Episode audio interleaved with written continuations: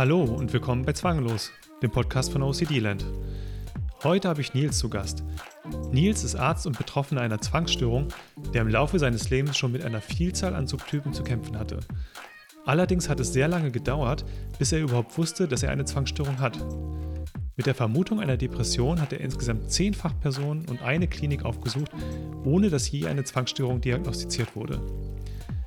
Heute weiß Nils mit seinem Zwang besser umzugehen und setzt sich sehr für die Aufklärung über Zwangsstörungen ein. Nicht nur als Gast in verschiedenen Podcasts, sondern auch in seinem Alltag als Arzt. In der Folge erzählt Nils, wie er als betroffener Medizinstudent und später als Arzt die Versorgungslage von Betroffenen einer Zwangsstörung wahrgenommen hat, seine lange Odyssee, bis er endlich die richtige Diagnose erhalten hat und wieso ihn stört, dass so häufige und schwerwiegende Erkrankungen wie die Zwangsstörung in der Ausbildung und im Alltag von medizinischem Fachpersonal so wenig Berücksichtigung findet. Am Ende der Folge spricht Nils außerdem darüber, welche Strategien ihm heute im Umgang mit der Zwangsstörung helfen und welche Tipps er für Betroffene hat. Mein Name ist Martin Niebuhr und ich bin der Gründer von OCD Land. Los geht's. Hi Nils, herzlich willkommen im Podcast. Ja, hi Martin, vielen Dank. Ja, freut mich sehr, dass du heute hier bist, um äh, deine Geschichte mit dem Zwang zu erzählen. Und, äh, und ich will auch gar nicht so lange um den heißen Brei reden. Ich würde direkt loslegen. Wer bist du? Was ist deine Geschichte mit den aufdringlichen Gedanken? Ja, mein Name ist Nils und ich ähm, habe die Diagnose OCD eigentlich noch gar nicht so lange offiziell, ähm, obwohl es mir jetzt eigentlich so im Nachhinein wie Schuppen von den Augen fiel. Äh, tatsächlich ist die Diagnose letztes Jahr offiziell von äh, Burkhard Schubka schön gestellt worden, nachdem ich äh, ihn kontaktiert habe und äh, aufgrund der Tatsache, dass ich selber Arzt und Mediziner bin und mich ähm, vorher schon so ein bisschen selber in die Richtung entwickelt habe ähm, oder recherchiert habe, dass ich dachte, naja, das könnte es tatsächlich jetzt sein, ähm, wollte ich unbedingt einmal eine hm, eine offizielle Bestätigung eines Experten haben, der mich nicht kennt, äh, dem ich einfach ein bisschen was ähm, erzähle von dem, was ich so erlebt habe in all den Jahren und äh, ihn bitte äh, tatsächlich eine Diagnose zu stellen. Sodass letztendlich Burkhard Schupka schön letztes Jahr die Diagnose offiziell bestätigt hat. Also das, was ich mir dann eigentlich schon gedacht hatte, was es sein könnte. Das Interessante ist halt nur daran, dass ich, ähm, wenn ich so zurückblicke, eigentlich schon in meiner Jugendzeit so die ersten Anzeichen dafür hatte. Ähm, mhm. Also ich hatte in meiner Jugendzeit schon immer auch mit Skinpicking zu tun. Ähm, und damals hat man das äh, wie so häufig halt auch, ähm, also vornehmlich an den Fingern, immer dann, wenn ich auch äh, Stress hatte etc.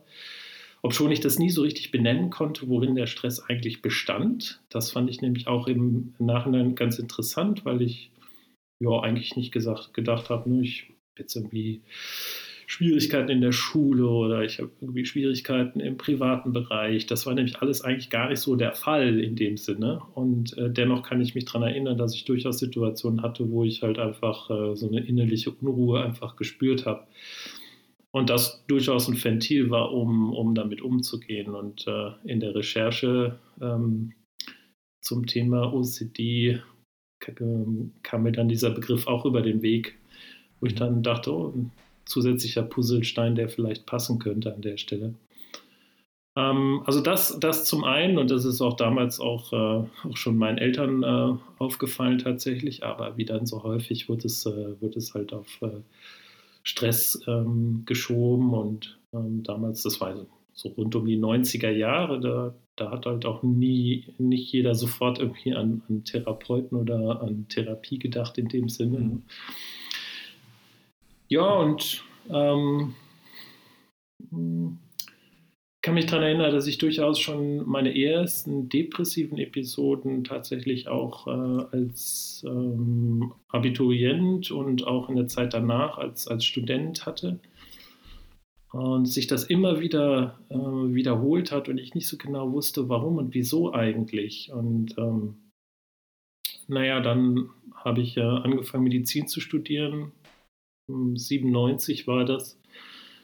Und dann macht man sich natürlich auch äh, vermehrt seine eigenen Gedanken und versucht natürlich aufgrund des Studiums auch äh, viele Dinge kognitiv zu bearbeiten und zu lösen, herzuleiten. Und das war letztendlich das, was, glaube ich, dann bei mir im, im, im, Wesentlichen in den Vordergrund gekommen ist. Und was es auch so schwer gemacht hat, ist tatsächlich zu identifizieren, weil so die typischen Zwangshandlungen wie wir das vielleicht kennen von ähm, Putzzwänglern oder Kontaminationszwänglern. Die ganz klassischen Zwangshandlungen, die wirklich zu einem Leidensdruck geführt hätten, die hatte ich in dem Sinne nicht. Also ich kann mich daran erinnern, dass ich als Jugendlicher mal in Amsterdam war mit meinen Eltern zusammen im Urlaub zu besuchen. Damals war halt ähm, auch so ne, Freddie Mercury, der Tod von Freddie Mercury und HIV ein Thema, AIDS äh, generell. Äh, es gab keine, keine Therapie. Ne? Also wer, wer sich damals infizierte, da war mehr oder minder klar, dass, äh, dass das durchaus ähm, zum Tode führen wird. Äh, das hat sich ja Gott sei Dank inzwischen geändert. Ich meine, es lässt sich nicht heilen natürlich, aber die Lebenserwartung äh, HIV-positiver ist ja nun doch annähernd gleich der Lebenserwartung gesunder Menschen. Hm. Naja, und damals hatte ich mir dann schon sehr, sehr viel Gedanken diesbezüglich gemacht und habe mich damals nicht getraut, Geländer anzufassen oder Türklinken anzufassen. Oder immer, wenn ich das getan habe, hatte ich dann das dringende Bedürfnis, äh, tatsächlich meine Hände waschen zu müssen. Oder habe dann im Prinzip meine Hände kontrolliert in Bezug auf ähm, Verletzungen diesbezüglich. Ne? Ähm, mhm. und natürlich, ne, Skinpicking, hatte ich äh, durchaus das ein oder andere Mal auch äh, Verletzungen an den, an den Händen oder an den, an den Fingern. Ähm, aber das ist halt nie so weit gegangen, dass ich äh, daraus tatsächlich ein, ein Gefühl entwickelt habe im Sinne von, ich bin, bin ihm jetzt komplett machtlos gegenüber. Und das, das hat jetzt einen ganz enormen Einfluss auf, auf mein Leben in dem Sinne. Ne? Mhm. Ähm, ja, und so, so ging das dann halt, ähm, ging es weiter. Ich erinnere mich auch, dass ich teilweise, ähm, wenn ich zu Hause im Wohnzimmer meiner Eltern ferngeguckt habe, ähm, dann tatsächlich die Fernbedienung genommen habe, um sie in einer bestimmten Art und Weise einen Salto machen zu lassen. Und nur wenn ich sie äh, korrekt aufgefangen habe, ähm, gab mir das ein, ein Gefühl der, der Zufriedenheit. Also es durfte, die, die Fernbedienung durfte nicht rotieren bei diesem Salto. Ähm, sie musste im Prinzip so geworfen werden, dass sie einmal ähm, ein Salto macht, ohne um die eigene Achse zu rotieren, was einfach schwierig ist vom Impuls her, das so zu bewerkstelligen. Das klingt halt verrückt, aber das war halt toll, wenn das geklappt hat an der Stelle. Ne? natürlich ist so eine Fernbedienung auch mal äh, zu Bruch geg gegangen. Ähm, sehr zum Leidwesen meiner Eltern und im Nachhinein weiß ich halt auch, dass es durchaus auch äh, etwas ja, dass diese Handlung dazu diente, ähm, eine innere Ruhe einkehren zu lassen oder etwas zu überspringen, was vielleicht mich äh, beschäftigt hat oder ja, genauso wie ich es auch geliebt habe, einen Tennisball zu nehmen damals und diesen Tennisball immer gegen unsere Hauswand zu werfen und so aufzufangen, äh, dass es sich perfekt anfühlte. Und es musste immer ein, ein, ein bestimmter Stein der Hausmauer sein. Ähm, also wenn ich den genau getroffen hatte, dann war es halt richtig in dem mhm. Sinne. Und das hat sich dann einfach äh, prima angefühlt. Mhm. Mhm. Ähm, da, bis sich dann auch mein Bruder natürlich irgendwann beschwert hat, weil man das im Haus natürlich auch gehört hat, ne, wenn man äh, da regelmäßig einen Tennisball gegen die Wand ähm, wirft. Also das waren eher so, würde ich sagen, so im Nachhinein betrachtet, so kleinere Dinge, kleinere Indizien. Aber es fing mhm. dann auch schon mal an, dann machte ich den Führerschein, dass ich beim Einparken mal ein Auto angestoßen habe und mir dann wahnsinnig Gedanken darüber gemacht habe, ob ich das Auto jetzt zerstört haben könnte, ob ich die Leute, denen das Auto gehört, eventuell in Unglück, ins Unglück gestürzt hätte und dass sie eventuell kein Geld haben oder hätten, um diesen Schaden zu bezahlen, den ich vielleicht verursacht habe, etc., sodass ich dann auch mal umgedreht bin, um zu gucken, um nochmal zu kontrollieren, ob es jetzt wirklich ein, ähm, ein, ein dramatischer Unfall war. Ähm, und das ist etwas, was mir tatsächlich in den letzten Jahren auch immer mal wieder passiert ist, wo ich durchaus auch schon mal die Polizei informiert habe, um äh, gucken zu kommen, weil ich mir dann Sorgen gemacht mhm. habe, äh, dann ging es um moralische Themen, ob ich, ähm, äh, ob ich jetzt Fahrerflucht begehe oder eben nicht. Ja? Also trotz dessen, dass ich niemals nie einen Schaden verursacht habe, hatte ich immer das Bedürfnis, die Polizei zu informieren. Die ist dann gekommen. Äh, teilweise haben sie sich dann auch schon lustig gemacht darüber, dass ich, äh, dass ich Bescheid gesagt habe. Ähm, und erst dann. Was waren das zum Beispiel für Sachen? Ich habe einfach beim, beim, äh, beim Einparken ähm, rückwärts habe ich ähm, ein Auto touchiert, zum Beispiel. Also nicht, mhm. nicht, nicht nicht großartig, aber natürlich ging in meinem Kopf dann das, das Thema los im Sinne von, hm, wer weiß, vielleicht war es ja doch ähm, deutlich schlimmer und dann ist die Stoßstange eingedrückt. Das kann ja passieren, das kann man nicht sehen von unten und da muss es jemand kontrollieren etc. Und ich darf erst, äh, ne, ich darf erst im Prinzip einen Zettel an die Windschutzscheibe, das geht auch nicht, das darf man nicht. Ne? Und deswegen äh, muss es die Polizei sein, die, ähm, die dann kommt. Formal gesehen natürlich auch völlig korrekt. Ne? Wir, aber es gibt natürlich immer eine Grauzone, ne? in dem Sinne, was jetzt vertretbar sein könnte oder was eben nicht. Aber formal gesehen war das halt korrekt und ich wollte mich formal gesehen korrekt verhalten an der Stelle.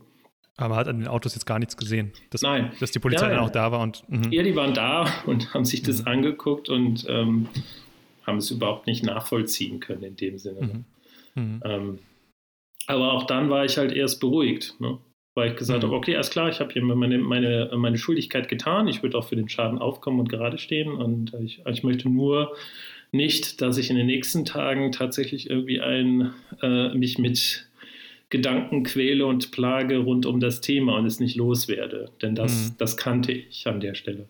Mhm. Genauso hatte ich auch mal eine Situation, wenn ich mit dem Hund spazieren gegangen bin und der Hund ist jetzt mit seinem Schwanz wedelnd an einem Auto vorbei und hat das Auto touchiert. Dann habe ich mir auch schon wieder Sorgen gemacht, ob ich jetzt äh, das Auto, äh, ob das Auto eventuell jetzt Kratzer davon getragen haben könnte. Ja.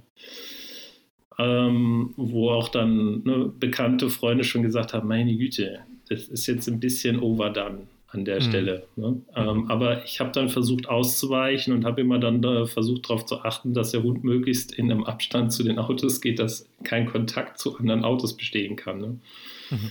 Ähm, ja, und habe dann dementsprechend auch teilweise mal Eigentümer von Autos angesprochen, im Sinne von hier wollen Sie mal gucken, mein Hund ist dagegen gelaufen oder ne, ich bin dagegen gekommen oder was auch immer, ähm, ist da was, ne, sonst sagen Sie Bescheid. So.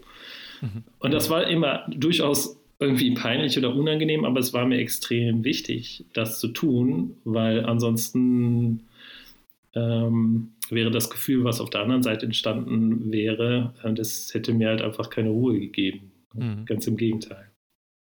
Hast du damals schon gemerkt, dass es ein, äh, ein, ein Ticken übertrieben ja. ist? Ich meine, das hört, das hört sich ja noch nicht so, so, ich sag mal, ganz schlimm in Anführungsstrichen an, aber es, ähm, aber es war dir in dem Moment auch schon klar, dass es ja nicht nur unangenehm ist, sondern auch ein Ticken übertrieben. Ja, absolut. Mhm. Mhm. Ja, doch, absolut. Das habe ich schon gemerkt, aber ich habe es niemals ähm, mit, mit, mit einer Zwangsstörung oder Zwangs, mhm. äh, ähm, ja, mit einer Zwangsstörung tatsächlich in Verbindung gebracht. Und das ist halt mhm. das, äh, das, das Interessante so ein bisschen dabei, weswegen ich mir eigentlich auch ganz gerne möchte, dass das Thema weiter ähm, in die Welt getragen wird, ist, dass, also das Interessante ist, dass ich ja nun mal als Arzt und Mediziner selber jahrelang das überhaupt nicht zuordnen konnte. Ich meine, jetzt kann man sagen, ich habe 14 Jahre als Anästhesist gearbeitet, haben die Patienten meistens geschlafen und dementsprechend habe ich da wenig von mitbekommen. Ähm, aber immerhin hat man ja äh, sechs, sieben Jahre ein, ein Medizinstudium absolviert. Ne? Und mhm. ich kann halt einfach nur sagen, und das ist ein, ist ein systemimmanentes Problem nach wie vor in der Medizin, ist das ganz bestimmte Themen, die durchaus wichtig wären zu wissen und die vielleicht auch einen enormen Leidsdruck bei Menschen verursachen können, einfach nur am Rande äh, behandelt werden. Ne? Und mhm. für mich war eigentlich nur klar, ich habe das irgendwann mal gelesen, dass es, äh, dass, es bei, dass es halt Menschen gibt, die sich die ganze Zeit äh, die Hände waschen müssen, zum Beispiel. Ne? Äh, mhm. Also der Klassiker, wenn man so will. Mhm. Oder äh, kontrollieren müssen, ob das Bügeleisen oder der Herd ausgeschaltet ist. Ne? Ähm, um dann das Haus nicht verlassen zu können. Und witzigerweise ist mir das auch passiert, als ich Student war und einmal am OP-Tisch stand und assistiert habe. Also eine Situation, wo man schlecht rauskommt, ne? wenn man nicht gerade irgendwie krank ist oder ähm, irgendwas mhm. Besonderes hat. Da hatte ich dann auf einmal den Gedanken, oh, ich habe das Bügeleisen benutzt, das Bügeleisen ist noch an und jetzt brennt das Haus ab, in dem ich mhm. zur Miete wohne. Mhm. Also habe ich, ähm, und das finde ich auch ins, insgesamt so interessant, es musste immer irgendwie erst was Peinliches passieren oder ich musste irgendwas Peinliches über mich ergehen lassen, um aus dieser Situation herauszukommen. Mhm. Will heißen, ich musste während der laufenden Operation dann die OP-Schwester bitten, das Telefon zu nehmen und dann dort bei meiner Vermieterin, die im selben Haus wohnte, anzurufen, damit sie hochgeht in die Wohnung, um es zu kontrollieren. Und ich wusste definitiv, ich habe es nicht angelassen. Mhm. Aber es ließ mir einfach überhaupt gar keine Ruhe. Mhm. Ja. Ähm, und damals habe ich beschlossen, ohne dass ich es tatsächlich genau wusste, ich meine, ich hatte so ein bisschen was über, über Angst ähm, und ähm, Behandlung von Angst ähm, gelesen, wusste äh, mit dem Begriff Flooding ein bisschen was anzufangen. Und damals habe ich gedacht, so, ich gehe jetzt aus dem Haus raus, ich mache die, also ich mache das Bügeleisen aus, ich ziehe den Stecker ganz bewusst, sage es vielleicht einmal auf und dann gehe ich. Und dann kann das Haus abbrennen, egal was passiert. Und das habe ich gemacht tatsächlich. Also wenn man so will, eine, Expositionsaufgabe äh, durchgeführt, ohne dass ich genau wusste, warum und wieso. Mhm. Hattest du damals schon vermutet, dass du vielleicht eine Angststörung haben könntest? Oder war das jetzt noch nicht so, dass es dich im Alltag mal, sehr belastet hat? Mhm. Nein, das war immer nur sporadisch an der Stelle. Mhm. Und mhm. deswegen, ähm, und danach trat das mit dem Bügeleisen, mit der neuen Strategie, das trat nie mehr wieder auf in dem Sinne. Mhm. Ne? Ähm, also ich mache das auch nach wie vor heutzutage so, dass ich einfach ganz bewusst achtsam den Stecker rausziehe und dann gehe ich. Ja. Ja. Und das klappt auch. Jetzt könnte man meinen, ja, ist vielleicht auch vielleicht noch ein bisschen übertrieben, aber das ist an der Stelle für mich so völlig okay. Aber Burkhardt sagt auch immer, einmal kontrollieren ist Menschenrecht. Genau, eine Rückversicherung ist Menschenrecht. Ja. Also ich habe nie ja. Fotos gemacht oder irgendwas dergleichen oder bin dann immer ah. ständig rein und raus gelaufen, um das zu kontrollieren etc. Das habe ich nicht gemacht. Ne. Also das, mhm. das macht mir auch äh, tatsächlich überhaupt nichts mehr aus, muss ich ehrlich sagen wenn ich in Urlaub fahre oder sowas in der Art. Aber ich fand es schon interessant, so im Nachhinein zu sehen, welche Themen ich schon überall so ein bisschen durch habe oder ähm, angekratzt habe und welche ich davon teilweise gelöst habe, auch äh, ja, ob jetzt bewusst oder unbewusst äh, etc. Ne? Mhm. mhm. Ähm, das ist noch eine interessante Geschichte, da habe ich als junger Assistenzarzt in der Klinik gearbeitet und ich hatte einen Patienten gesehen, bei dem ich, glaube ich, auch Blut abnehmen musste, irgendetwas in die Richtung. Ich wusste, dass der HIV positiv ist und ich hatte Blut auf meinem Arm, also sein Blut auf meinem Arm. Ich wusste aber, dass ich keine Verletzung auf meinem Arm habe. Also bin ich mit dem Blut äh, auf meinem Arm, wissend, dass da HIV drauf ist, ähm, nach Hause gefahren im Auto und habe dann erst, ich glaube, drei Stunden später ähm, bin ich dann unter die Dusche gegangen und, ähm, und dann war es das. Und seitdem hatte ich nie mehr wieder Schwierigkeiten in Bezug auf das Thema HIV. Und ich meine, als Anästhesist kann man sich auch vorstellen, hat man natürlich häufiger Blutkontakt. Und natürlich passt man auch auf. Und das ist sicherlich auch ein gewisser Selbstschutz ähm, sinnvoll an der Stelle. Mhm. Aber ich habe so oft schon jetzt Blut auch, äh, äh also Kontakt zu Blut gehabt. Ähm, und bin so oft getestet worden, dass das Thema auch äh, für mich seit Jahren schon völlig im, Hinter, in, im Hintergrund versunken ist, wenn ich, wenn ich so sagen kann. Ja, aber es ist interessant zu hören. Man, man, man sagt ja häufig auch, ähm, junge Zwänge sind ähm, ja deswegen halt auch relativ effektiv und schnell vielleicht zu therapieren, eben weil es noch nicht so, ja, weil sie halt relativ jung sind und noch nicht so, ähm, ich sag mal, sich, sich noch nicht so etablieren konnten. Und dadurch, dass du jetzt intuitiv in, in manchen Fällen die Exposition direkt gemacht hast, konnte sich dann so ein zwanghaftes Verhalten, obwohl es dann diese, diese Ankratzer gab, diese leichten Tendenzen gab, konnte sich das zwanghafte Verhalten aber nicht ähm, verselbstständigen. Mhm. Mhm. Wie, wie ging es dann weiter? Wann, wann, wann wurde es intensiver?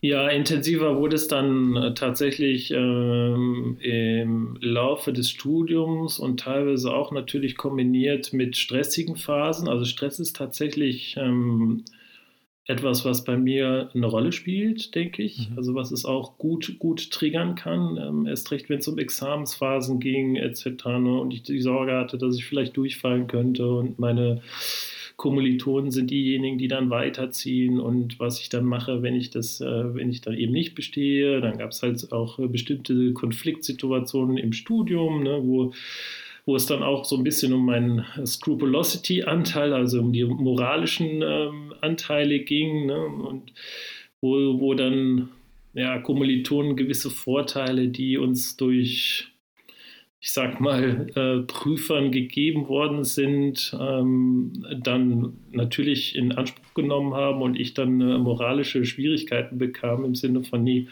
das geht so nicht, das ist ein Geschenk, ich muss die Prüfung jetzt äh, ähm, abbrechen und ich muss sie nochmal machen und ähm, muss sie auch ganz alleine machen und so, wie es halt auch legatis sein sollte, weil alles andere ist nicht erlaubt, trotz dessen, dass, sag ich mal, die Prüfungsbedingungen, ne, wenn es wenn es dann äh, um Kaffeehausatmosphäre ging. Niemand hat äh, darauf geachtet. Äh, an verschiedenen Stellen wurde mit Büchern unterm Tisch gearbeitet, sich ausgetauscht etc. Also ähm, sowas gab es halt bei uns damals zwischendurch. Ne? Also nicht überall natürlich, aber ähm, sowas hat es halt gegeben und äh, da hatte ich halt immense Schwierigkeiten mit. Mich, äh, mhm. mich mit dem, ne? also, also das waren so Situationen, wo ich wusste, okay, ich ne, wenn ich es nicht mitmache, ähm, dann entsteht mir ein Nachteil daraus. Ne? Mhm. Aber dann wiederum. Aber mitmachen will man auch nicht. Genau, aber mitmachen will ich auch nicht. Ja. ja. Mhm.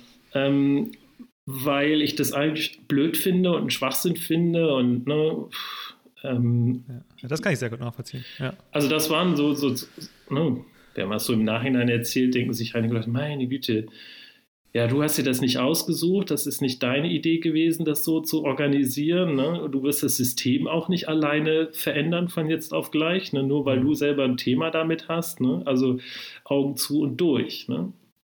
Und was ich dann halt auch gemacht habe, ist, dass ich dann gesagt habe, okay, alles klar, dann versuche ich ja so ein bisschen den Mittelweg zu gehen, ähm, aber ich lese dann in den Sommersemesterferien ein Buch der inneren Medizin nochmal nach. Also mhm. wiederum extra, äh, ne, um, um, Also das im Prinzip als, als Zwangshandlung ja. nochmal hinterher äh, ja. nachzulesen, um, ja. um sich selbst, ich sag mal, reinzuwaschen, dass man ja trotzdem immerhin intensiv gelernt hat. Genau, Buch von 600 Seiten habe ich dann mal eben äh, in den Sommersemesterferien äh, durchgearbeitet. Ne? Ähm, mhm. Am Strand gesessen teilweise und äh, einfach nur, um, äh, sag ich mal, mein, mein Gewissen zu beruhigen, in Anführungszeichen. Mhm. Ich meine, es hat mir durchaus was gebracht, inhaltlich, mhm. das ist gar keine Frage. Ja. ähm, aber, ähm, Macht dich vielleicht heute zum besseren Arzt. das als wer Vorteil. Weiß, wer weiß, ne? aber ähm, das fand ich ganz interessant, übrigens auch in den Gesprächen, die ich mit Burkhard Schubka-Schön halt hatte bisher und wir sind ja noch äh, im, weiterhin im, im, Gespräch, wo er das auch direkt als Zwangshandlung halt ähm, hm. äh, identifiziert hat. Ne? Hm. Da bin ich dann nachher nicht mehr, auch nicht drauf gekommen, ne? mhm. Äh, dass das unter Umständen Zwangshandlung sein könnte. Ne? Ja. Ähm, und das finde ich halt so perfide auch überhaupt an der, an der Zwangsstörung an sich, weil ich möchte behaupten, dass ich schon vieles gelesen habe in dem Themenbereich, auch auf Englisch lesen konnte in dem Themenbereich. Ne? Das geht ja ja ähnlich. Hm. Ähm, ich glaube, dass ich viele Sachen schon auch verstanden habe und auch verstehe. Ne? Ähm, aber manchmal wird es halt trotzdem komplex, weil man sehr um die Ecke denken muss. Und erst recht, mhm. wenn es um dann die eigenen Emotionen geht, und die Fallstricke, dann, dann wird es halt auch nochmal schwierig. Ja. Ja, man, man, man, findet auch immer wieder neue Sachen, deswegen lese ich auch mhm. so viele Bücher. In den meisten Büchern steht ja irgendwo am Ende des Tages ja wirklich das Gleiche drin. Mhm. Also ein Zwang, es gibt eine Zwangshandlung, es gibt einen Zwangsgedanken, die Therapie ist äh, Exposition mit Reaktionsverhinderung, man kann vielleicht noch ein bisschen was beimischen, aber trotzdem steht in jedem Buch oder in jedem Video oder was auch immer so ein kleines so ein kleines, so ein kleines Nugget drin. Und mhm. auf, der, auf der Suche bin ich immer so ein bisschen da, noch diese Nuggets herauszufinden, um auch ähm, ja, was über sich selbst zu lernen. Ja. Was man da vielleicht auch übersehen haben könnte. Klar. Nicht zwanghaft, sondern aus Interesse. Ja. Klar, und ich mache das auch gerne. Ne? Und ich meine, ähm, inzwischen profitieren ja durchaus auch ähm, Patienten davon, indem ich halt auch äh, Patienten herausfilter. Ich habe auch ähm, heute noch, ich habe ein ähm, wir sind ja auch Ausbildungspraxis. Also ich arbeite ja jetzt in der allgemeinmedizinischen Praxis, mache da meinen Doppelfacharzt zum Allgemeinmediziner und ich habe da jetzt auch schon einige Patienten identifiziert, junge Patienten identifiziert mhm. mit Zwangssymptomen.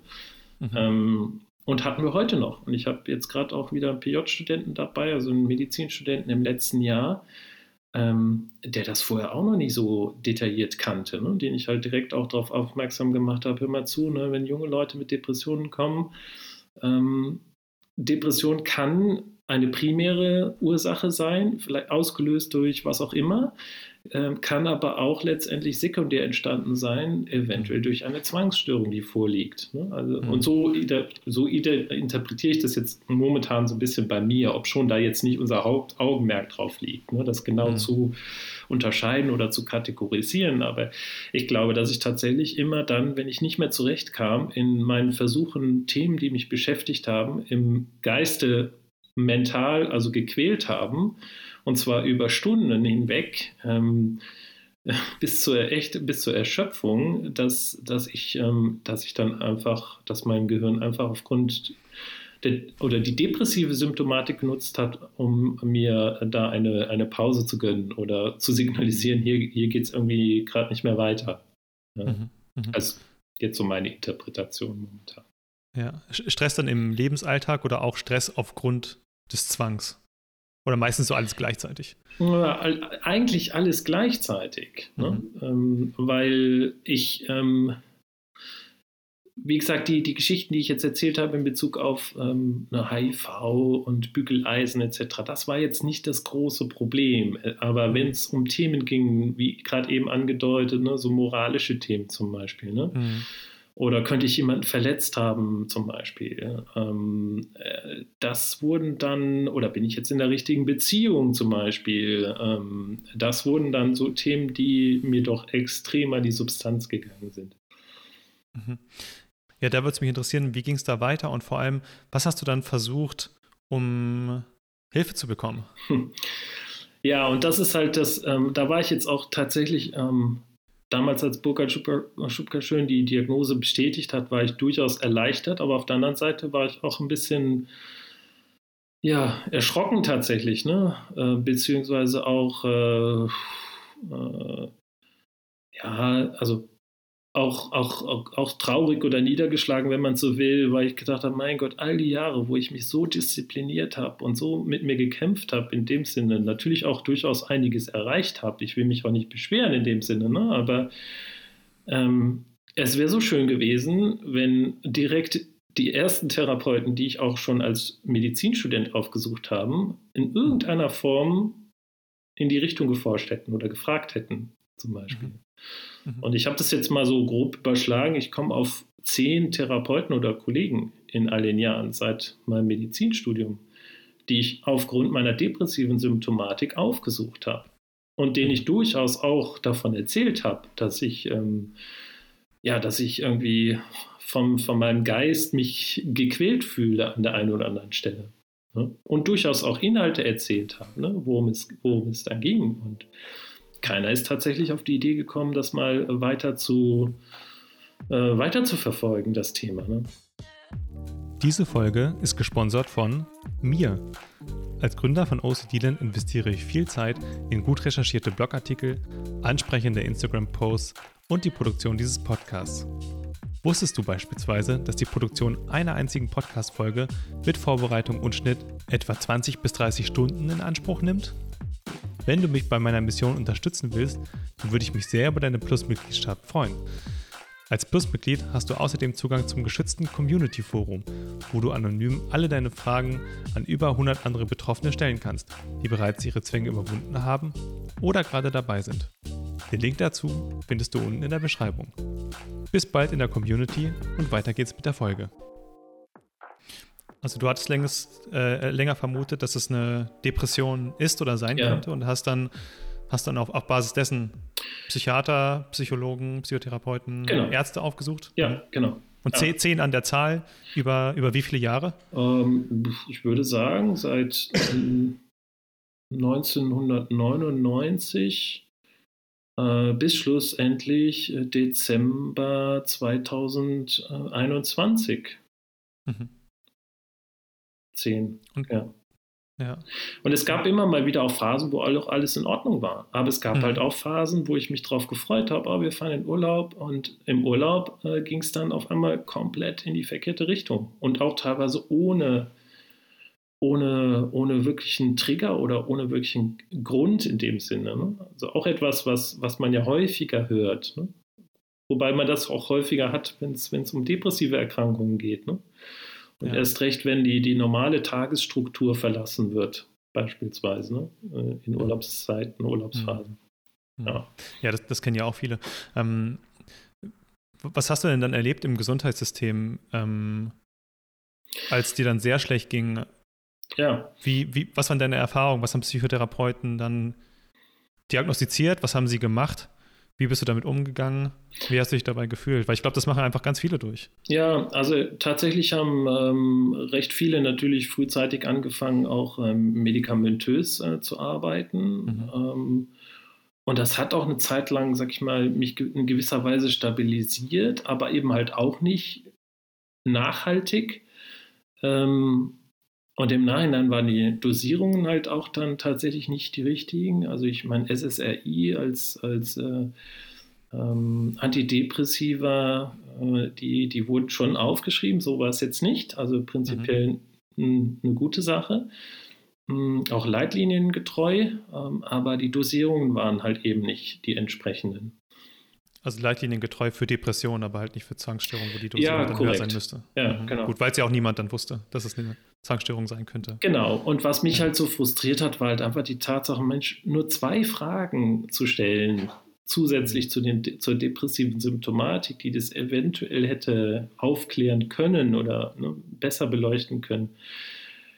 Ja, das, ist im Nachhinein so unvorstellbar. Ne? Das, das, das dauert mich heutzutage keine 60 Sekunden, wenn man so will. Ne? Und, mhm. und ähm, das hätte ich eigentlich gebraucht und hätte unter Umständen viele Jahre des, des äh, intensiven Leids eigentlich ja, verhindern können. Ne? Ja. Und nochmals, ich, also ich, ne, ich will mich jetzt nicht beschweren in dem Sinne, ne? also ich, ich, aber es ist halt, ja, es ist halt einfach bitter oder traurig. Ne? Und ich fände es schon gut, wenn das äh, in Zukunft halt äh, eben, eben, weniger an der Stelle so erleben müssten. Ne? Ja.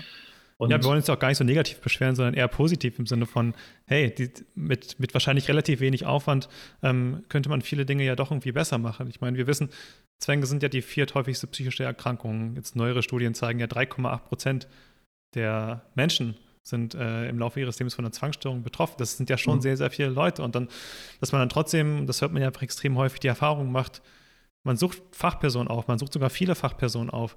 Und, ähm, und viele kommen gar nicht auf die Idee, die entsprechenden Screening-Fragen dann nach dieser Erkrankung zu stellen, die dann doch sehr häufig ist.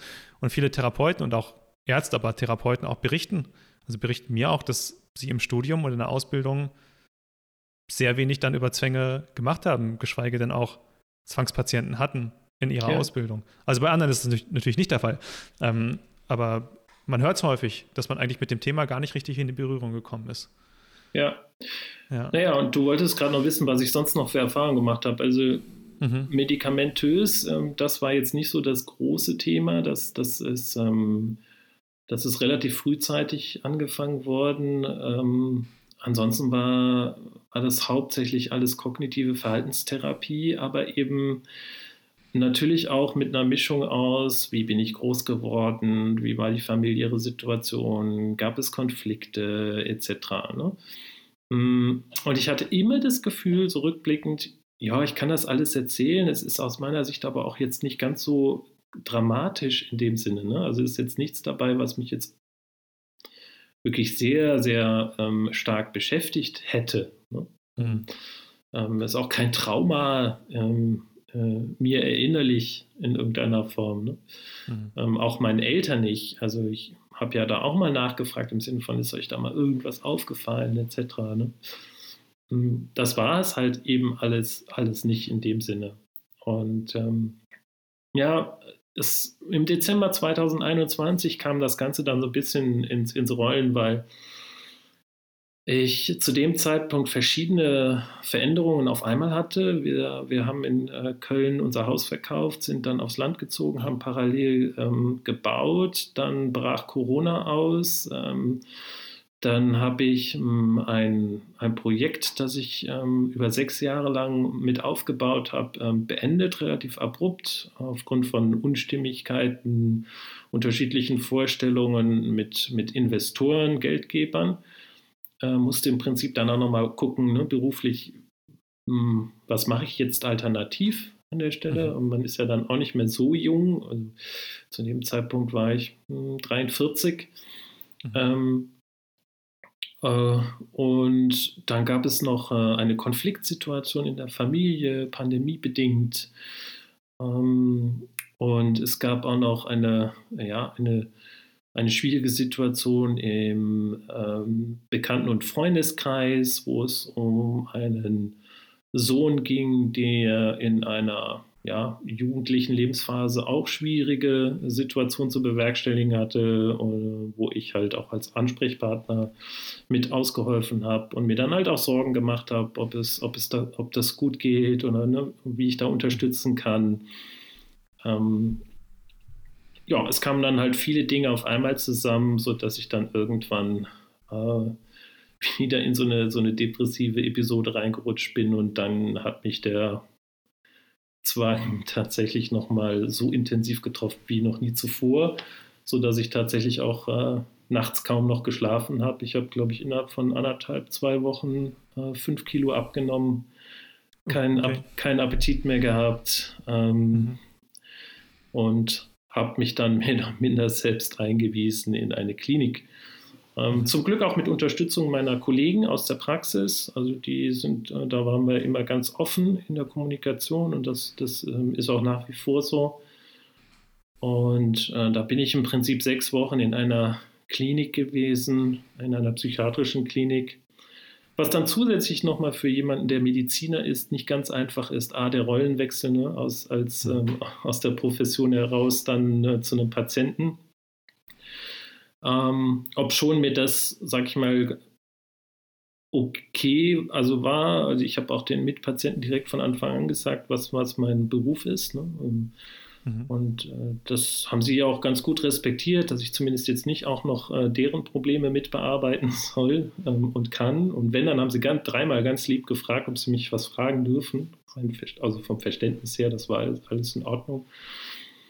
Ähm, aber was mir natürlich schwer gefallen ist, ne, wenn eine junge Kollegin gekommen ist, um mich äh, zu untersuchen und ich dann, und da kam dann so ein bisschen mein Perfektionsstreben in der Medizin wieder mit äh, hinzu, wo ich dann dachte, hm, du hast dies noch vergessen, du hast jenes noch vergessen. Eigentlich müsstest du mich das noch fragen und ähm, das noch untersuchen, zum Beispiel. Mhm. Ne? Mhm. So. Und das ging dann teilweise auch in einer Oberarztrunde so weit, ähm, mit Therapeuten dabei, Oberarzt, Assistenzarzt, wo ich dann sagte, naja, wäre es nicht gut, irgendwie mal Vitamin D zu kontrollieren oder Folsäure. Ähm, und ja, weil das häufiger mal bei depressiven, ähm, depressiv Erkrankten mit erniedrigt ist. Das muss mhm. nicht korrelieren, das ist wiederum was anderes, ne? aber mhm. es wäre halt trotzdem gut, sich das mal anzuschauen und eventuell auszugleichen. Und das war dann auch so. Also ich hatte einen immensen Folsäuremangel, einen Vitamin D-Mangel. Äh, und das sind dann so zusätzliche Erfahrungen, die man vielleicht als, sag ich mal, normaler Patient nicht ganz so äh, bedrohlich wahrnimmt, aber durchaus als Arzt in der Situation schon, ne, wo man sich denkt, mhm. hey Leute, das ist eure Profession, das macht ihr jeden Tag. Kann nicht sein, dass ich irgendwie als Anästhesist und angehender Allgemeinmediziner euch darauf hinweisen muss, Mhm. Also es macht einem Angst. In und auch in der Klinik wurde, wurde dann äh, auch nach der Zwangssymptomatik nicht weiter geforscht? Ja, eben. Und dort bin ich komplett ins Detail gegangen in Bezug auf mhm. das, was mich halt umtreibt oder aktuell umtreibt und beschäftigt, womit ich mich quäle. Mhm. Ähm, und auch dort wurde ein Antidepressivum eindosiert, was letztendlich nicht in der entsprechenden Dosierung für Zwangserkrankungen dann ähm, Berücksichtigung fand. Ähm, ich kann mich daran erinnern, in der Gruppentherapie, weil ich ein offener, kommunikativer Mensch bin, da haben die Therapeuten mich schon immer angesprochen, von wegen, oh, wer hat denn heute ein Thema? So nach dem Motto, oh, Herr Thiessen. Ne? Ähm, weil es ist halt häufig schwierig, in solchen Gruppentherapien den Anfang zu finden. Viele trauen sich dann nicht oder möchten nicht oder wie auch immer. Mm, und ich hatte da eigentlich nie ein großes Thema mit. Ich hatte eher nachher ein Thema damit, dass ich das Gefühl hatte, auch ich bestreite hier die therapeutische Runde als Patient so ungefähr. Ne? So, mhm. ähm, ähm, und da war es halt so, dass ich auch mal gesagt habe, so, ich möchte lernen, wie ich mit, mit meinen Gedanken besser umgehen kann, die mich quälen, die ich eigentlich nicht haben möchte oder die, die ich ähm, äh, total inakzeptabel finde, ja, und die, die, die mich ängstigen, weil ich nicht weiß, was sie mir sagen sollen, zum Beispiel. Mhm. Das habe ich halt auch äh, explizit mit angebracht. Und äh, jo, es wurde aber keiner, ähm, es gab keine äh, direkte Reaktion darauf. Ne? Mhm. Und das. Hat man, hat man denn, äh, also typische kognitive Verhaltenstherapie für Depressionen gemacht, also kognitive Umstrukturierung, also alles, was bei Zwängen eher, was, wo man, äh, was man eigentlich eher nicht machen sollte oder mindestens sehr vorsichtig sein sollte, das hat man dann trotzdem das hat man dann gemacht bei, bei deiner Art von Zwangsgedanken? Ja, das hat man gemacht, aber jetzt auch nicht in, auch nicht extrem. Also es ist jetzt mhm. nicht so, dass ich dachte, das hat jetzt irgendwie das, ähm, das Gegenteil bewirkt. Also ich fühlte mich schon stabilisiert nach den sechs Wochen. Das muss man zur mhm. fairerweise sagen. Ja? Mhm. Und da muss man auch einfach ähm, diskutieren, naja, was ist jetzt das Vordergründige, was erst einmal gemacht werden muss und soll? Und äh, wenn man die depressive Symptomatik ein wenig zurückdrängen kann, medikamentös und durch eine Therapie, ähm, um Patienten zu stabilisieren, ist das primär ja auch erst einmal nicht verkehrt. Ich, nun bin ich jetzt kein Psychiater, ne? inwiefern mhm. da die günstigste Strategie ist, dann parallel auch gleich die Zwangssymptomatik anzugehen. Und ob das tatsächlich auch Sinn macht, wenn Patienten halt in einer depressiven Phase sind. Da müsste man dann wahrscheinlich jetzt auch nochmal die, die Spezialisten, die du äh, besser kennst als ich, mh, hm, dazu befragen. Will heißen, ich hatte den ein oder anderen Moment, wo ich dachte, mein Gott, irgendwie ist es das hier noch nicht und es geht nicht in die richtige Richtung. Und trotzdem war es vielleicht trotzdem gut, wie sie es gemacht haben, um, um mich erst einmal zu stabilisieren. Macht das mhm. Sinn? Ja, das macht auf jeden Fall Sinn. Ich meine, vielleicht, vielleicht gab es ja auch trotzdem ein paar Expositionen, auch wenn sie gar nicht Expositionen genannt wurden. Also zum Beispiel doch in, doch in der Gruppentherapie und in der Einzelstunde dann ähm, im Detail über das auszusprechen, was einen besorgt, ähm, hat ja schon einen sehr, einen, einen, sehr großen Charakter einer Exposition. Deswegen ist dann vielleicht die Reaktionsverhinderung äh, nicht geschehen oder weiß ich nicht genau. Müsstest du vielleicht äh, nochmal darüber berichten, ob du dann vielleicht ähm, ob das Grübeln dann weiterhin noch aktiv war, aber zumindest der Expositionscharakter war dann vielleicht trotzdem da, ähm, das geteilt zu haben.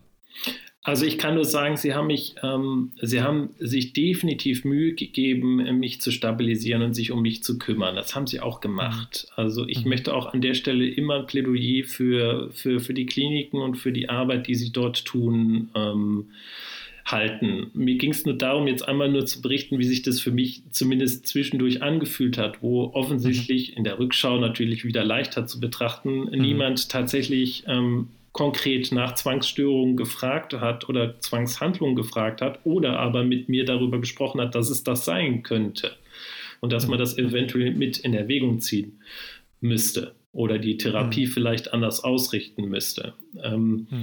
Zusätzlich war es dann auch noch so, dass im Abschlussbericht ähm, empfohlen wurde, dass man, dass im Anschluss dann doch eher eine äh, tiefenpsychologisch fundierte Therapie gemacht werden sollte. Und da hatte ich vom Bauchgefühl direkt Widerstand im Sinne von, nee, das sehe ich eigentlich nicht. Mhm. Hm. Ja. Und eigentlich schon immer gehabt. Ne? Im, mhm. Aber das war nur mein, mein Bauchgefühl. Und habe mich dann im Prinzip mit einer Therapeutin in Verbindung gesetzt, die ich vor dem Klinikaufenthalt, hm, ich glaube, zweimal gesehen und getroffen hatte. Ähm, und die mich auch nur drangenommen hat, kurzfristig, weil ich äh, Kollege bin, in dem Sinne ähm, was wiederum anderen Menschen nicht passiert wäre, um es ganz deutlich zu sagen. Ähm, und mit ihr habe ich dann ein paar weitere Stunden gemacht. Sie ist ähm, auf ACT spezialisiert, ähm, war mhm. aber von Expositionstherapie nicht wirklich überzeugt oder sagte, sie hätte damit keine so guten Erfahrungen gemacht. Und das würde sie bei mir auch nicht unbedingt sehen. Und sie hatte sich auch ähm, bedankt dafür, dass ich mich so belesen habe zum Thema an sich, nachdem ich in der Klinik gewesen bin. Äh, und mehr oder minder ihr eine kostenlose Fortbildung gegeben habe im Rahmen unserer Therapiestunden. Äh, Fortbildung wozu? Ja, zum Thema äh, Zwangsstörung und welche Ressourcen es gibt. Ich hatte auch über OCD. Ah, da wusstest du, dass du eine Zwangsstörung hattest. Da wie? dachte ich mir das schon. Ja, ah, okay. genau. Mhm. Mhm. Ja, ich habe vergessen, genau, ich bin, ich habe vergessen zu erzählen, ich bin nach der Klinik dann zu Hause gewesen, hatte ja noch Zeit bis zur Wiedereingliederung und habe angefangen weiter zu recherchieren, weil ich dachte, das ist es noch nicht. Irgendwas anderes mhm. ist, ist da noch. Und dann habe ich eine aktuelle Zwangsthematik im Internet bei YouTube eingegeben und tatsächlich bin ich dann auf ein ähm, YouTube-Video von ähm, Adele Miles Röger gestoßen, wo mhm. genau dieses Thema auch ähm, angesprochen worden ist und ich dann wiederum über, ähm, auf OCD-Land gekommen bin. Und mhm. da habe ich einen Blogartikel gelesen, äh, wo ich dachte, hm, das hätte genau so ich sein können. Also mhm. der diesen Artikel geschrieben hat. Mhm. Und dann war es mir eigentlich relativ klar.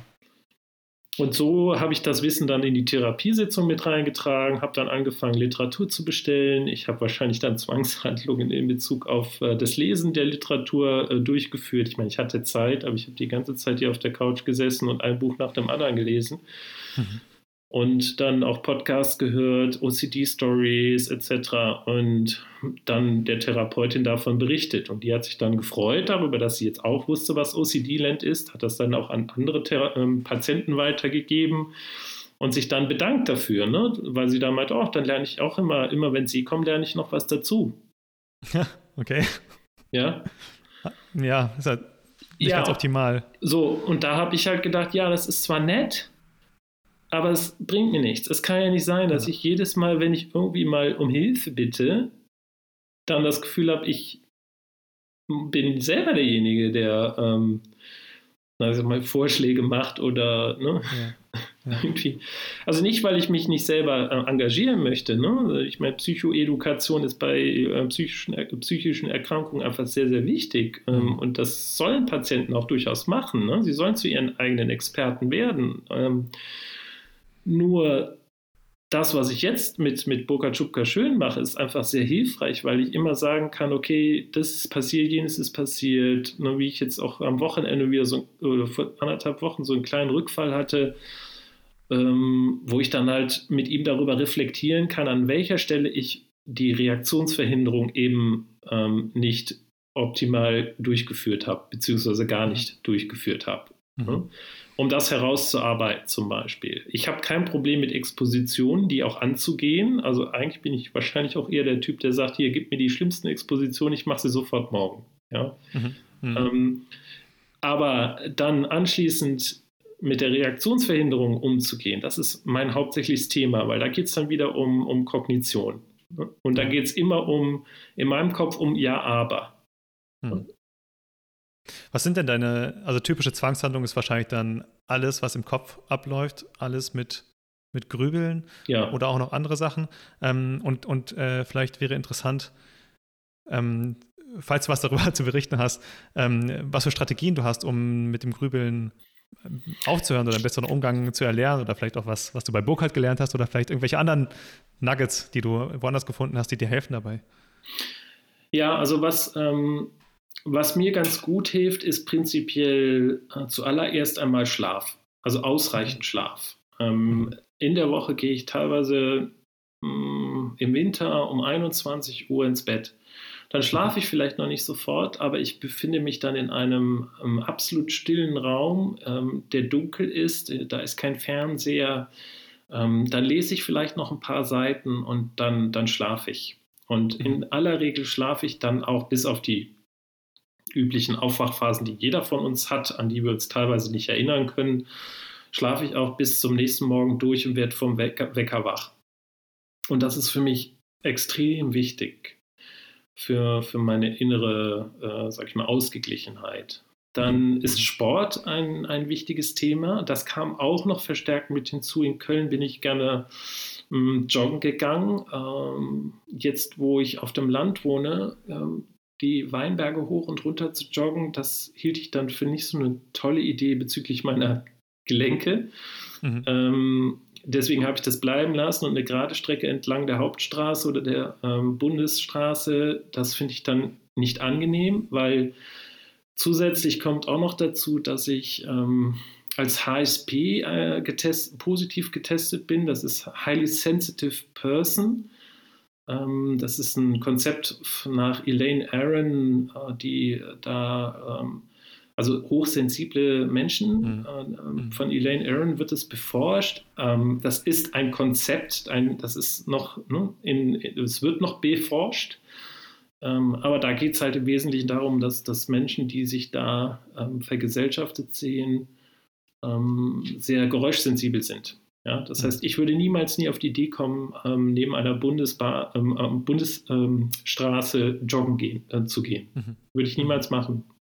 Mhm. Ja, Weil es mir einfach zu laut ist. Ähm, ja, und deswegen, ähm, ich spiele leidenschaftlich gerne Tennis. Ähm, mhm.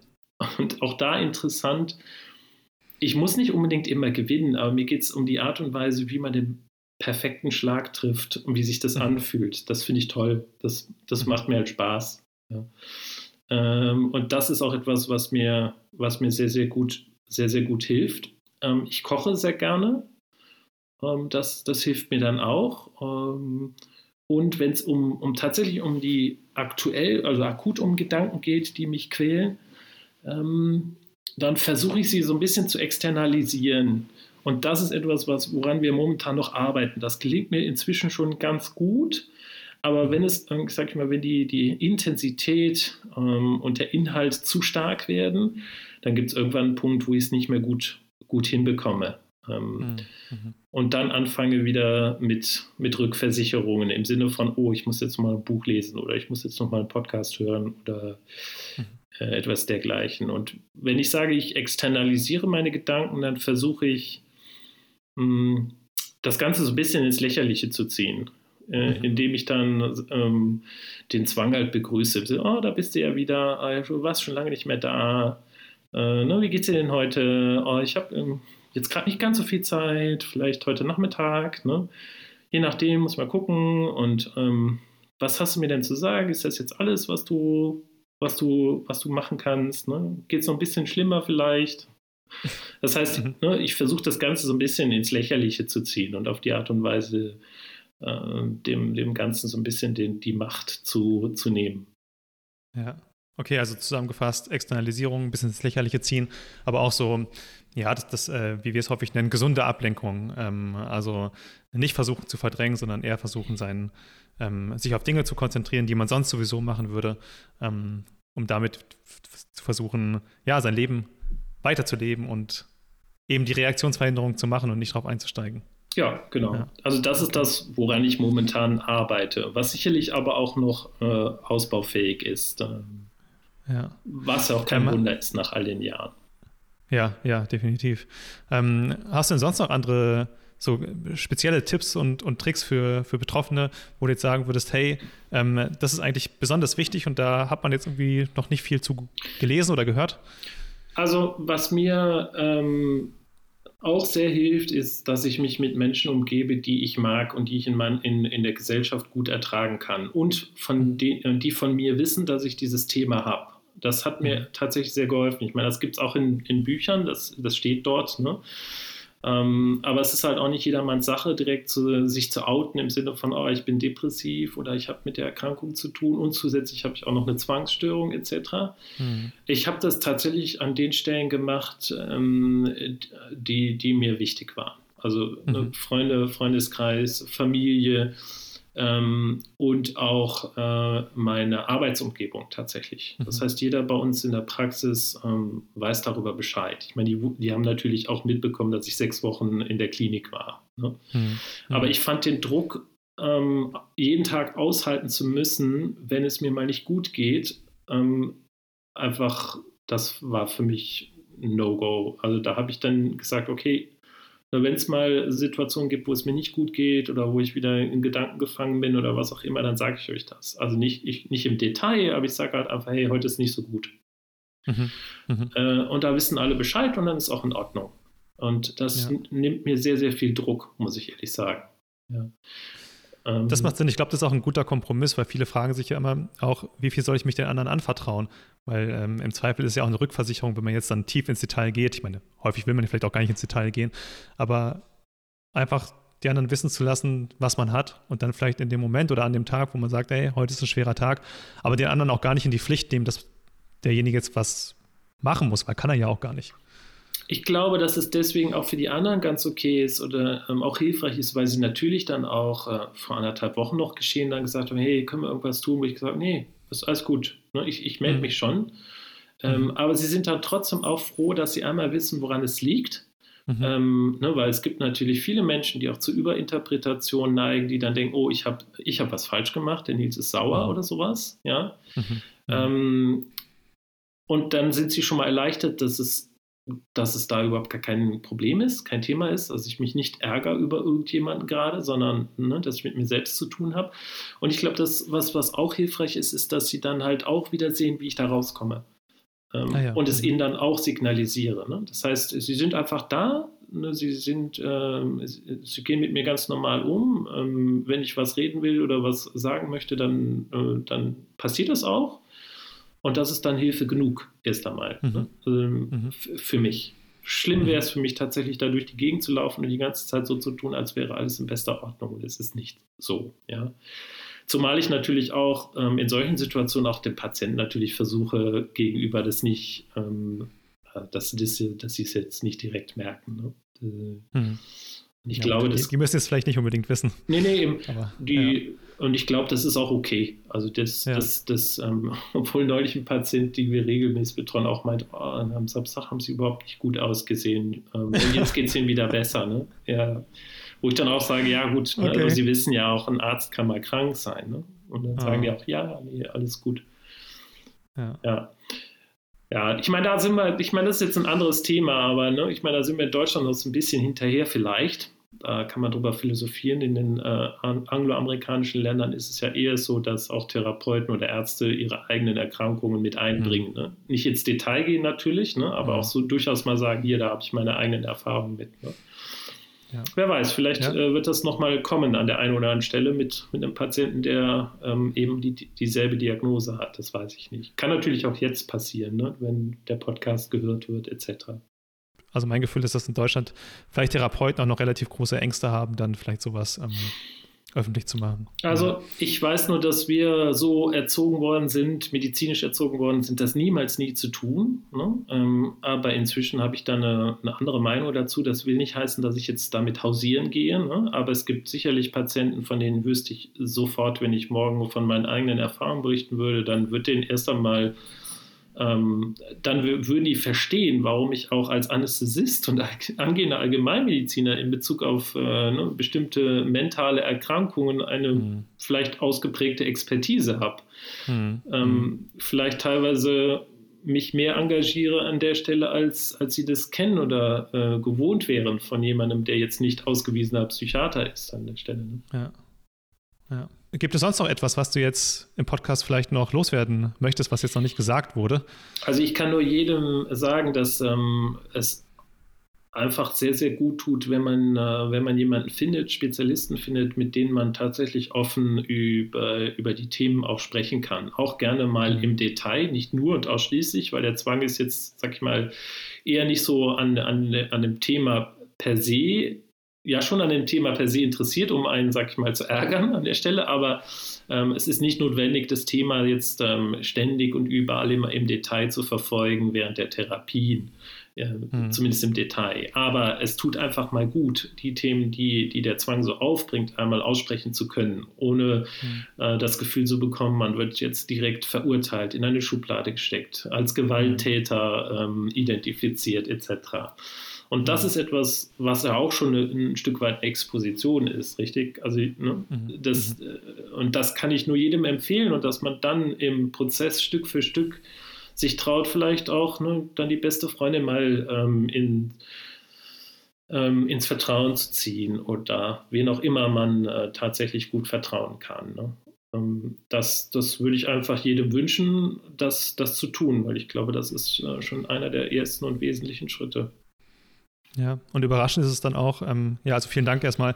Ähm, ich glaube, das ist ein guter Tipp, weil überraschend ist dann auch, dass wie viele Freunde oder auch Familienmitglieder selbst mit bestimmten Sachen zu kämpfen haben. Das können auch Zwänge sein, das können auch Depressionen sein. Ist zumindest meine Erfahrung, dass man dann relativ viel davon hört und auf einmal, ja, vielleicht auch eine neue Bindung hinbekommt. Ähm, vielleicht eine tiefere Bindung auch mit seinen Freunden eben, weil unsere Gesellschaft, glaube ich, schon ein bisschen dazu tendiert, jetzt nicht oberflächlich zu sein oder zu werden. Aber es gibt, glaube ich, Studien, die zeigen, ähm, dass heute die Leute viel weniger enge Freunde haben, ähm, als vor 30 Jahren. Ich glaube, der mhm. Median oder so ist von 3 auf 0 geschrumpft, also Median, nicht Durchschnitt. Mhm. Ähm, das heißt, die Leute haben wirklich ganz wenig enge Freunde nur noch und vielleicht viel mehr oberflächliche Beziehungen in den sozialen Medien. Ähm, und dass das vielleicht ein, ein, ein Vehikel sein kann, vielleicht sich da zu öffnen. Manche Leute können es auch gar nicht nachvollziehen, da muss man dann auch nicht weiter drauf reingehen, denke ich. Ähm, aber manche haben vielleicht schon sehr gut. Ja, absolut. Und ich denke, das hilft einem ja auch nachher so ein bisschen ähm, zu sortieren. Ne? Mit wem möchte ich mich tatsächlich vielleicht häufiger umgeben? Wer tut mir denn mhm. gut an der Stelle? Und bei wem habe ich mhm. das Gefühl, ich bin jetzt nicht nur in Anführungszeichen eine Belastung und mhm. äh, empfindet diesen Austausch ähm, tatsächlich irgendwie auch auf Augenhöhe oder nimmt da selber was von mit? Und ich habe die Erfahrung auch gemacht, dass ähm, im Gegenteil, ne, man, am Anfang denkt man sich, oh, es wenden sich alle Leute ab, man ist dann nur noch ganz einsam ähm, jeder verlässt einen etc., weil man so schlimme Sachen denkt ähm, etc. und wahrscheinlich dann auch so ist als Persönlichkeit. Ähm, das hat alles nicht stattgefunden an der Stelle. Ähm, mhm. Eher im Gegenteil. Ja, das ist interessant. Okay, mhm. ich würde jetzt am Ende noch gerne auf die OCD-Stories verweisen, weil dort warst du nämlich auch äh, mhm. zu Gast. Ähm, also da können die können englischsprachige Zuhörer auch noch mal gerne reinhören. Ähm, ja, können die Leute vielleicht sonst noch woanders etwas über dich erfahren, falls es relevant ist für dich? Also es ist tatsächlich die Folge 365 ähm, der OCD Stories. Ähm, mhm. Witzigerweise, ich werde sie verlinken. Und, ja. Witzigerweise kann ich mir Zahlen nie gut merken, aber in dem Fall konnte ich es mir gut merken, weil das Jahr 365 Tage hat, richtig? Ähm, Macht Sinn. äh, deswegen konnte ich es mir ganz gut merken. Und ich muss ehrlich sagen, ich habe das so genossen, ähm, auf der Arbeit, also auf dem Weg zur Arbeit und zurück tatsächlich ähm, OCD-Stories und Betroffenenberichte zu hören. Vor allem in der Zeit, wo es, wo es mir wirklich richtig, richtig schlecht ging. Und es hat auch noch eine Weile gedauert, ne, bis hm. so die ersten Lichtmomente wieder gekommen sind.